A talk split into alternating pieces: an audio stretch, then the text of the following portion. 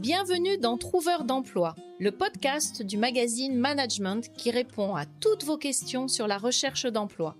Je suis Christelle Defoucault, ancienne recruteuse et spécialiste de la recherche d'emploi, et je suis là pour vous aider à garder le moral et à décrocher un job ou un stage. Bonjour les amis de Trouveurs d'emploi. Alors aujourd'hui, je suis très heureuse d'être parmi vous et de recevoir pour parler d'un sujet très sérieux qui est comment chercher un job dans une start-up et j'ai comme invité Sabrina Kéré. Trouveur d'emploi, le premier podcast qui vous aide à trouver un emploi. Un programme du magazine Management animé par Christelle Defoucault. Alors j'ai connu Sabrina sur les réseaux sociaux et notamment sur LinkedIn. Nous étions ensemble, euh, enfin nous avons fait plusieurs interventions ensemble du temps où elle travaillait chez TF1. On s'est d'ailleurs souvent assises euh, sur le fauteuil de The Voice, toutes les deux. Elle travaille maintenant chez Leocare, une société 100% digitale d'assurance qu'elle va bien évidemment nous présenter. Donc bonjour Sabrina. Bonjour Christelle. Merci d'être là. Bah, c'est un plaisir de te, de te voir. Oui, surtout que tu es avec ta valise, tu viens directement de Bretagne. C'est ça, avec le soleil breton, je suis là. Eh bien, merci beaucoup. Est-ce que tu peux te présenter rapidement pour euh, nos auditeurs? Je suis euh, Sabrina Kéré et je suis talent acquisition manager chez Leocare, donc qui est une euh, société d'assurance 100% en ligne, digitale et basée sur Rennes. Alors justement, par rapport à ton entreprise, puisque tu vas nous parler aujourd'hui des startups, de la manière dont recrutent les startups et, donc de l'autre côté, comment est-ce qu'il faut faire quand on cherche un job dans une startup, que peux-tu nous dire de Leocare en tant que startup? Ancienne start-up. Donc Leocare est une société assurantielle 100% digitale, euh, spécialisée sur la partie IARD, donc auto, habitation, moto, smartphone, bientôt vélo. On a été créé en 2017 par deux personnes, qui sont Christophe Dandois et Nourdine Beccard, qui sont voilà respectivement le président et le DG de, de l'entreprise. Alors j'ai cru comprendre que vous aviez un fort développement et que vous recrutez beaucoup, donc ça, ça va intéresser nos auditeurs. Peux-tu me parler de ton métier, talent, je sais pas quoi trop euh, Talent, acquisition, manager. C'est vrai que ça fait un petit peu euh, barbare comme ça, mais grosso modo, c'est responsable recrutement, mais avec un scope un petit peu plus large, qui va vraiment sur euh, l'attraction, recruter et fidéliser après les collaborateurs. Et j'ai aussi toute une palette autour de la marque employeur, et je dois travailler sur la marque employeur Léocare. Alors ça, tu sais que ça nous parle chez Trouveur d'emploi, le sujet de la marque employeur et de la marque candidat d'ailleurs. Alors justement, Sabrina, si tu devais donner un premier conseil, mais le conseil le plus important à un chercheur d'emploi qui veut rentrer dans une start-up, quelle est la différence par rapport à une entreprise normale et quel serait le premier conseil que tu lui donnerais? Alors moi, le conseil que je donnerais pour les personnes qui veulent candidater en, en start-up, c'est vraiment d'être agile, flexible, Clairement, euh, les fonctions dans une start-up, les métiers ne sont absolument pas cloisonnés. Si on vient pour faire juste un métier, sa fonction, ça fonctionne pas dans une, dans une start-up. Il faut aussi être capable de, pouvoir changer de cap. Voilà, il faut vraiment euh, se remonter, euh, remonter les manches et c'est ça en fait le côté palpitant d'une start-up qui est une entreprise en, construction en fait.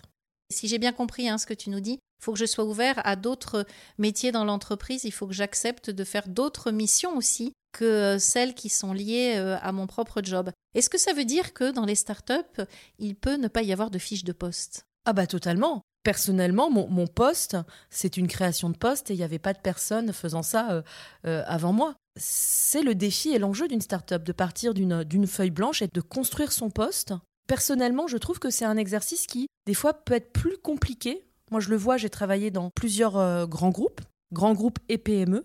Et clairement, la difficulté, oui, de travailler en start-up, c'est ça, c'est créer son poste, quels outils je vais utiliser, avoir vraiment voilà, les outils, qu'est-ce que j'ai envie de faire, la méthodologie, que souvent dans un grand groupe, euh, on va rentrer dans une case qui a déjà été euh, construite, on rentre dans une charentaise, là non, dans une start-up, on la crée sa charentaise. Ça va plaire cette idée de charentaise, je pense, à nos auditeurs. Toi, de ton côté, quels sont les critères Voilà, quels sont les critères qui sont Tu as parlé côté candidat de la nécessité d'être agile et la nécessité d'être ouvert. Clairement, côté entreprise, qu'est-ce que vous regardez en premier au-delà de cette agilité? Quels sont les profils qui vous plaisent, qui plaisent aux startups? Il y a une notion d'engagement qui est hyper, euh, hyper importante et je sais que je le regarde, mais aussi les, les fondateurs, mais, les fondateurs de mon entreprise le regardent, c'est la personne qui va être engagée. Euh, c'est pas juste, on va juste travailler dans l'entreprise pour un job. Non, il faut vraiment croire en l'entreprise, croire au projet de l'entreprise et croire en son ambition. Avant d'arriver chez Léocaire, c'est vrai que j'avais un peu du mal avec le mot ambition, que je voyais un petit peu comme euh, rayer le parquet. Euh. Et finalement, non, c'est se dire que l'entreprise va, va grossir, on y croit, on est tous dans le même bateau, et on va accompagner, tout le monde va accompagner à son niveau la croissance de l'entreprise. Et comment tu l'évalues, cet engagement? Parce que quand tu reçois un CV, tu reçois un mail de motivation, tu reçois un candidat, comment tu repères cet engagement? Je vois déjà si la personne s'est renseignée sur l'entreprise. Très souvent, je, pose la question que savez-vous de nous? Qu'est-ce qui vous a intéressé chez les Hawkers Qu'est-ce qui vous intéresse chez les Hawkers Et là, je vois déjà si la personne s'est renseignée, est allée sur notre site, voire a même fait un devis. Parce que nous, en fait, on a une, promesse, c'est de pouvoir faire un devis en moins de deux minutes et de pouvoir avoir un contrat d'assurance en moins de cinq. Et donc, c'est ce que la personne a été tester aussi l'outil informatique, tester notre outil, pouvoir m'en parler, pouvoir me faire un retour, et aller voir les commentaires aussi euh, sur l'entreprise. On a pas mal de commentaires qui sont plutôt vraiment bons. Est-ce qu'elle s'est renseignée? Ça, c'est déjà pour moi un premier, euh, une première étape dans, dans l'engagement. Et il y a aussi après si la personne va me poser des questions. J'ai vu d'ailleurs que tu as fait un podcast là-dessus sur euh, poser des questions en entretien. Est-ce qu'une personne va se montrer curieuse, intéressée par mon entreprise? Alors justement, sur ces deux points, je voudrais revenir sur le premier. Donc tu parles d'engagement, ça revient aussi à, de la motivation. Quand on dit qu'un des premiers critères de sélection d'un candidat, ça reste la motivation côté recruteur. Euh, justement, sur dix candidats, il y en a combien qui se renseignent? Est-ce que tu as pu, tu peux l'évaluer? Parce que ça paraît évident quand on en parle comme ça, mais euh, je, ne suis pas certaine que 10 candidats sur 10 se renseignent sur l'entreprise. Alors juste pour te parler un peu de, de, de, mon, de mon passé, de mon expérience, moi j'ai 11 ans dans l'univers, on va dire, du recrutement et de la mobilité. J'ai travaillé dans pas mal de grands groupes comme L'Oréal, McDonald's, Carrefour, Wonderbox. J'ai dû voir dans ma vie à peu près en entretien 5000 candidats, euh, j'ai dû lire facilement plus d'un million de CV. Oh là là. Euh, et j'ai recruté plus de 1000 personnes, ça c'est sûr. Et clairement, je dirais que moins de 50%, 50 des personnes se renseignent vraiment sur l'entreprise. Et j'ai même eu des personnes qui sont arrivées et qui se sont trompées d'entreprise en me disant, en, me parlant d'une histoire, mais je leur disais, mais c'est pas mon entreprise, en fait, c'est le concurrent. Donc pour moi, c'est clé. Sincèrement, je, suis peut-être un petit peu, euh, un petit peu euh, dur, mais quelqu'un qui, pour moi, ne se renseigne pas sur l'entreprise, l'entretien, l'entretien est fini. en tout cas, dans mon esprit. Ah, ça me fait vraiment du bien de t'entendre parce qu'on le dit, on le redit à longueur de podcast de trouveurs d'emploi, on, on, parle de cette motivation. Et la première chose que l'on dit, c'est vraiment renseignez-vous sur l'entreprise, ça montre votre intérêt. Mais ça paraît tellement évident qu'on peut penser que tout le monde le fait. Et là, tu confirmes que seulement la moitié des candidats le font. Voire moins. Donc, je passe un message, si vous nous écoutez, sachez que c'est vraiment pratiquement le plus important. Prenez cinq minutes pour vous renseigner sur l'entreprise et surtout, ne vous trompez pas d'entreprise. Cinq minutes, je, trouve que tu es gentil, Christelle, parce que euh, maintenant, à l'heure actuelle, on peut plus dire on ne connaît pas l'entreprise. Il y a tellement de sources différentes que ce soit le site corporate de l'entreprise, le site recrutement qui est souvent décorrélé, où là il y a encore plein d'informations, aller sur LinkedIn, voir aussi, moi quand je, je passais mes entretiens pour moi en tant que candidate, je regarde aussi les, les profils des personnes sur LinkedIn qui sont au sein de, de l'entreprise pour comprendre un petit peu quel est le lien, le, le fil rouge entre, euh, entre ces candidats. Et il y a aussi les sites de notation comme Glassdoor, qui euh, pour moi est... Euh, est vraiment fondamental dans, quand, moi, personnellement, je recherchais un, emploi. Et donc vous êtes euh, sur Glassdoor? On commence, on est en train de travailler dessus. Pour le moment, on n'a pas encore de notes sur Glassdoor. Euh, on a des personnes très très engagées chez, euh, chez Léocare. Par exemple, sur une population de tech, donc tout ce qui est développeur informatique, on a 0% de turnover. Donc on a des personnes qui sont là depuis le début de, de Léocare. Donc, c'est des personnes qui sont engagées, mais c'est vrai qu'elles ne prennent pas encore le temps d'aller sur Glassdoor. Donc, ça, je, une de mes missions va être de les, euh, bah, de les accompagner. Jamais les forcer, ça c'est hyper important, mais de les accompagner parce que finalement, elles connaissent pas. Et c'est vrai qu'on va, on va, en Bretagne, c'est moins connu que sur Paris, euh, pour le coup, euh, les sites de notation Glassdoor ou Indeed. Donc ça aussi, c'est un conseil que l'on peut donner à tous les chercheurs d'emploi qui nous écoutent faites votre enquête, allez enquêter et regardez quelles sont les notations données par les candidats et les collaborateurs aussi, les anciens collaborateurs sur Glassdoor et sur les entreprises que vous souhaitez intégrer.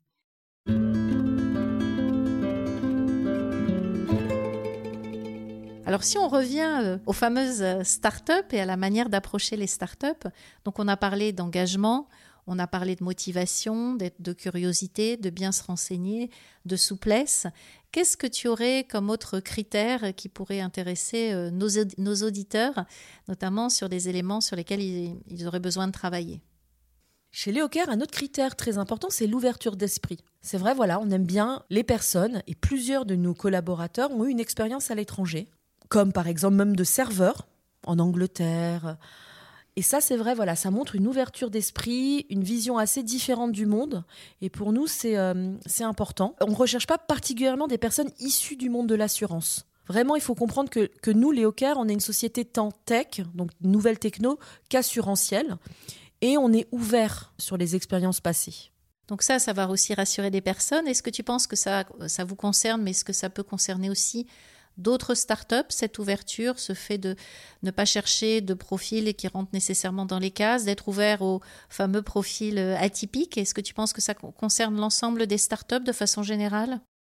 Je, gravite maintenant dans, ce monde et de ceux que je, vois et des personnes que je connais qui sont dans cet univers et qui sont aussi euh, recruteurs. Et quand j'échange avec eux, oui, ils me disent qu'ils sont aussi plus ouverts sur euh, les expériences passées des, des candidats si à ce moment-là, ça pouvait nous amener à donner un conseil concernant le CV, la manière de valoriser euh, cette ouverture finalement euh, via des expériences qui ne sont pas liées au métier, mais des expériences qui sont liées à la vie. Qu'est-ce que tu conseillerais euh, aux candidats pour mettre en avant sur le CV ces expériences de façon à ce que les recruteurs des startups puissent les repérer?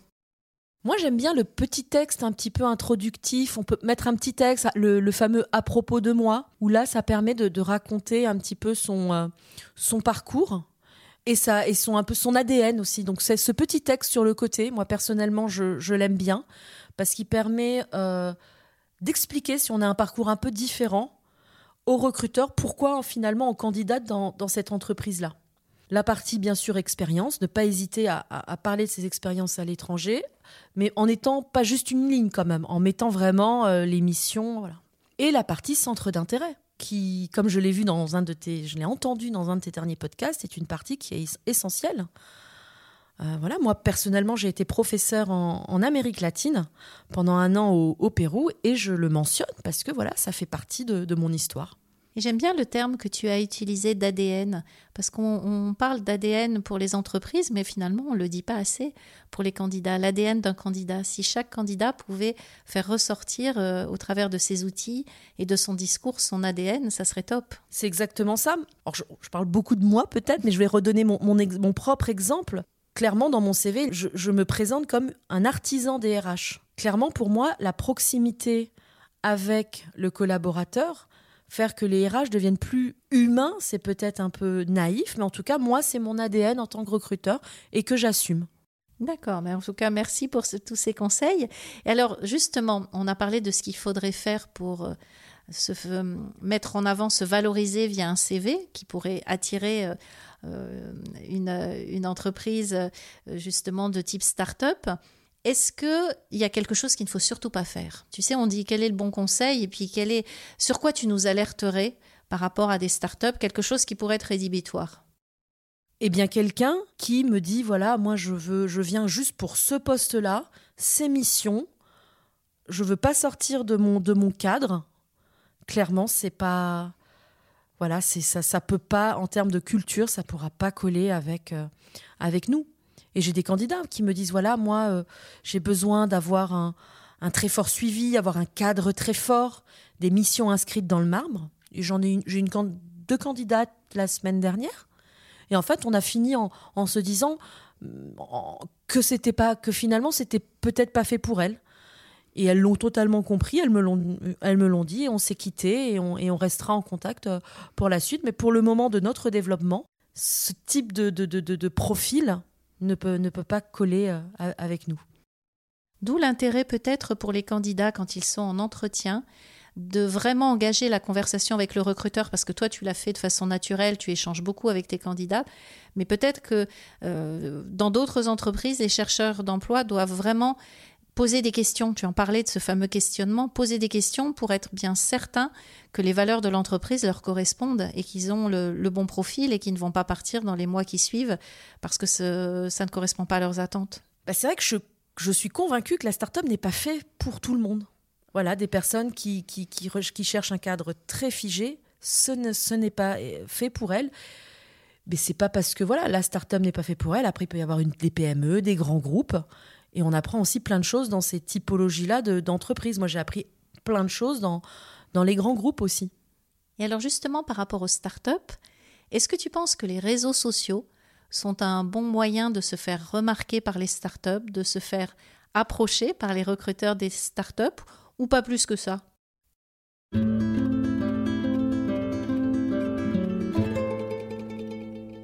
Ah, pour moi, de toute façon, les réseaux sociaux, c'est très important que ce soit pour se faire repérer par un grand groupe, une PME ou une start-up. C'est euh, euh, c'est essentiel de travailler, alors comme tu dis, sa marque candidat sur les réseaux sociaux et en particulier LinkedIn. Est-ce que tu peux nous donner justement deux, trois petits conseils? Je profite de toi euh, sur l'approche que l'on doit avoir sur LinkedIn quand on est candidat une approche active. Voilà, LinkedIn, c'est plus le, CV digital, juste le CV en ligne, on le poste et on attend. Il faut vraiment être actif. Déjà avoir un, profil qui va être actualisé et nourri en fait euh, au, fil, au, fil, au fil de l'eau. Et c'est aussi une façon de se montrer ambassadeur de son entreprise. Et c'est quelque chose qui sera remarqué quand on est ambassadeur de son entreprise par, euh, par sa direction et qui pourra aussi contribuer à de, à de futures euh, évolutions. Et alors Sabrina, tu vas me prendre pour une folle, mais je viens de réaliser un truc. On n'a pas vraiment défini ce qu'était une start-up pour nos auditeurs, parce que ça paraît évident que tout le monde connaît les start-up, mais pas nécessairement. Euh, quelle différence ferais-tu entre une start-up, une PME Je crois même que vous, vous êtes une scale-up, je ne sais pas comment on dit ça. Est-ce que tu veux nous répondre par rapport à ça? Alors, dernièrement, je me suis posé la même question, figure-toi. Donc, je suis allée dans le DICO, enfin, je suis allée euh, sur Internet me renseigner. Et en fait, une start-up, c'est une société de moins de 50 euh, personnes qui est euh, vraiment, dont l'ADN, c'est le digital, et qui va grandir avec des levées de fonds. Donc, il y a toute cette partie investisseur. Voilà. Donc, le boulanger du coin, par exemple, n'est pas en soi une start-up, parce qu'il n'y a pas ces critères-là. La start-up, excusez-moi, la scale-up, c'est la start-up qui a fait déjà une première levée de fonds, donc ce qu'on appelle une série A, et qui va aller vers une deuxième levée de fonds, qui va être une série B.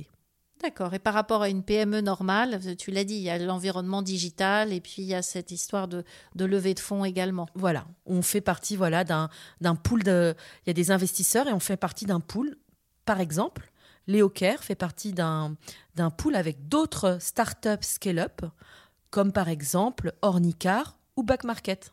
Ok, donc ça veut dire qu'il y a vraiment cette, cet ADN digital. Et ça m'amène à une autre question. Est-ce que c'est plus facile de postuler euh, à une startup quand on est junior, par exemple, plutôt que quand on est senior?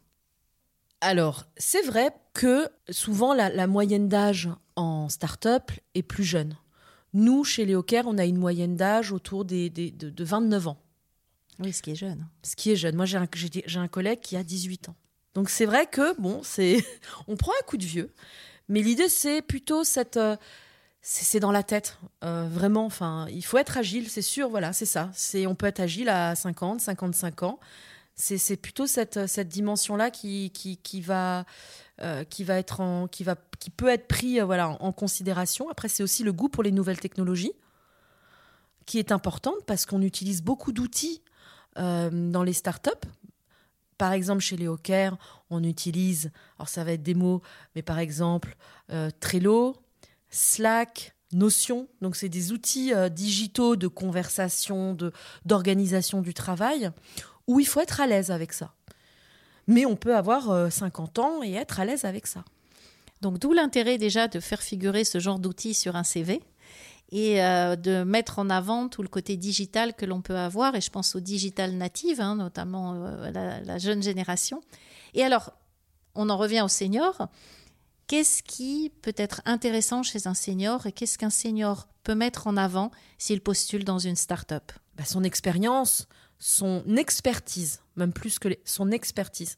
C'est vrai que souvent, bah, en start-up, il peut y avoir un manque d'expertise métier. Je donne un exemple chez les Actuellement, on va chercher un actuaire. Un actuaire, qu'est-ce que c'est dans le monde de l'assurance? C'est grosso modo un statisticien. Et c'est vrai que là, c'est des métiers où il faut de l'expérience. Il faut euh, voilà, plus de six ans d'expérience pour vraiment. Donc cette expertise-là, on va aller la chercher bah, plutôt chez des gens plus âgés euh, que, euh, que voilà que qu'à 18 ans, on ne peut pas avoir ces, 18, ces 8 ans d'expérience recherchée. Et alors donc, euh, ça va rassurer les seniors qui nous écoutent. Dans les, dans les startups, on recrute des seniors. Après, il y a peut-être aussi dans les startups en général, hein, je ne parle pas de, ton entreprise en particulier, euh, des hum, notions de, salaire parce que dans, dans l'esprit des gens, les salaires sont plus bas dans les jeunes entreprises. Est-ce que tu le confirmes? Est-ce que tu n'as pas ce sentiment? J'étais à TF1 il n'y a pas très très longtemps et oui, ce serait les salaires effectivement peuvent sont, sont, sont, plus bas que, euh, que, dans le, que dans les grands groupes où il y a aussi toute cette partie avantage. Parce qu'il y a le salaire, mais il y a aussi euh, dans les grands groupes les avantages intéressement, participation, CE, chèque vacances. Que dans une start-up, on est une entreprise en construction.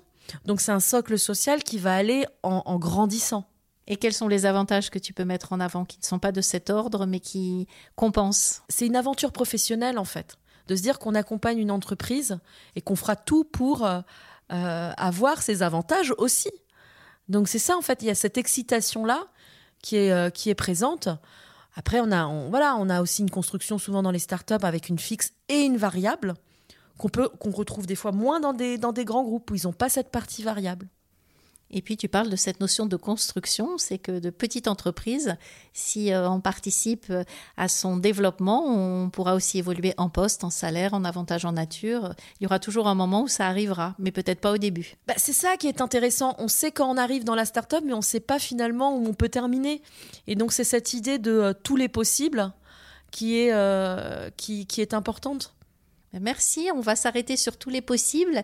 Et Sabrina, juste pour la fin, est-ce que tu aurais une petite anecdote de candidat à nous raconter? Bah, le petit conseil que je donnerais pour euh, les, personnes qui souhaiteraient candidater et qui, qui auraient des entretiens en start-up, c'est que c'est pas parce que c'est une start-up qu'il faut venir euh, en, suite et, euh, en suite et basket. Ça reste une entreprise, ça reste un entretien. Et donc, moi, je conseille quand même de venir avec une, une, tenue, une tenue professionnelle. Et ça, je pense que c'est, euh, en tout cas, le, recruteur le, regarde.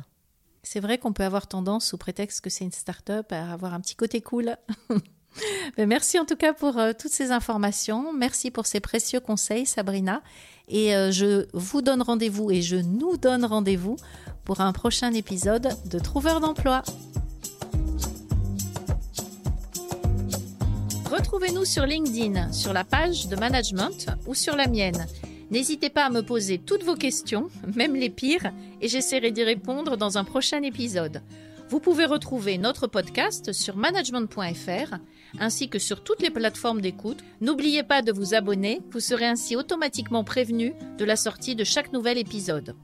Vous venez d'écouter Trouveur d'emploi, un podcast du magazine Management présenté par Christelle Defoucault et réalisé par Lucas Vibo.